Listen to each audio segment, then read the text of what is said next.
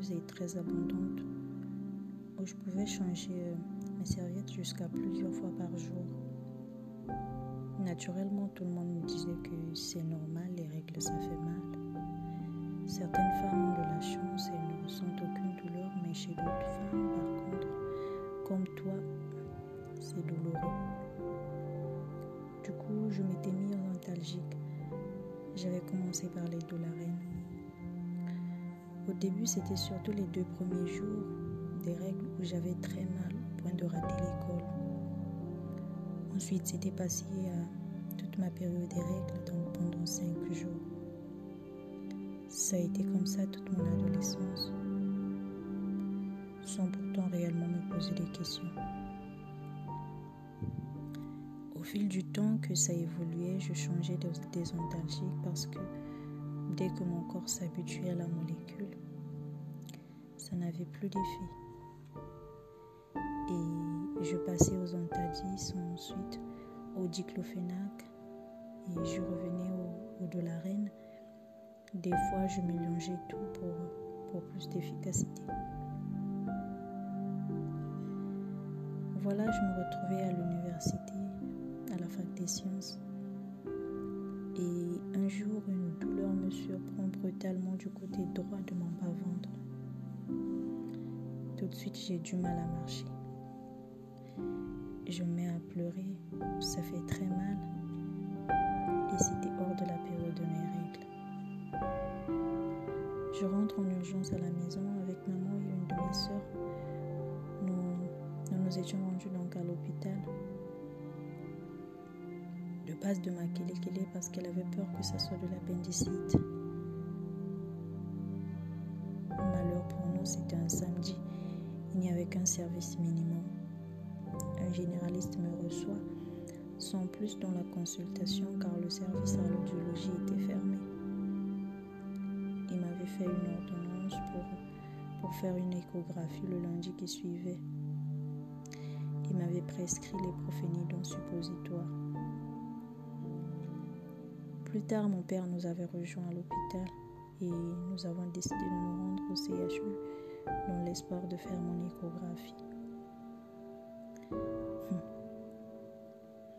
Pire que l'hôpital de base, il n'y avait rien à faire. Même à la pharmacie, on n'avait pas pu trouver mon produit. Toujours à l'agonie, nous avons parcouru toute la ville de Brazzaville pratiquement à la recherche des pharmacies de garde que nous avons finalement trouvé à Mongani. En rentrant, j'avais mis mon suppositoire en route et ça s'était calmé. J'ai pu m'endormir après une longue journée de douleur. C'est infernal. Le lundi dans la matinée, nous nous étions rendus à la radiologie et les résultats de l'échographie avaient révélé un kyste ovarien du, du côté droit avec la taille à peu près d'un œuf.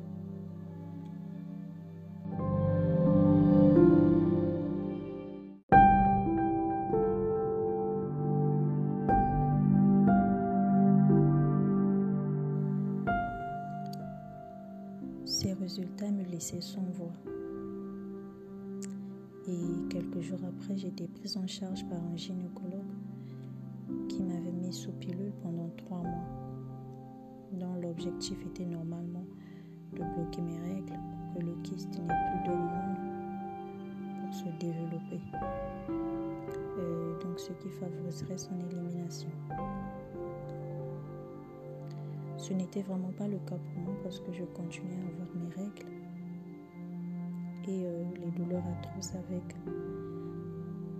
Alors à ces pilules, ajouté euh, les suppositoires jusqu'à la fin de mon traitement. Au bout de trois mois, après le contrôle échographique, le gynécologue m'apprenait que le kyste avait disparu. Ce fut un soulagement au gros bonheur de tous. Je tiens à vous signifier que ma période des règles ne passait pas inaperçue à la maison. Tout le monde était au courant.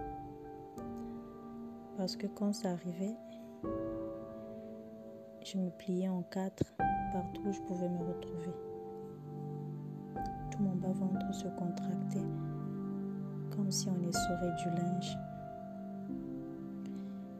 Je ne sais pas si vous arrivez à visualiser. J'avais l'impression qu'on essorait mon ventre. Ça se contractait pendant un moment. Et là, ma respiration avec. Ensuite, ça se relâchait. Aussi, ces douleurs s'accompagnaient des vomissements et de la diarrhée. Alors là, je vous promets que ça sortait de partout. Après ces cris, je me sentais très faible, légère et je pensais même que j'en perdais du poids, tellement c'était agressif et, et intense. Les années passaient, toujours le même rythme. J'ai fini par m'y habituer parce que c'était simplement normal.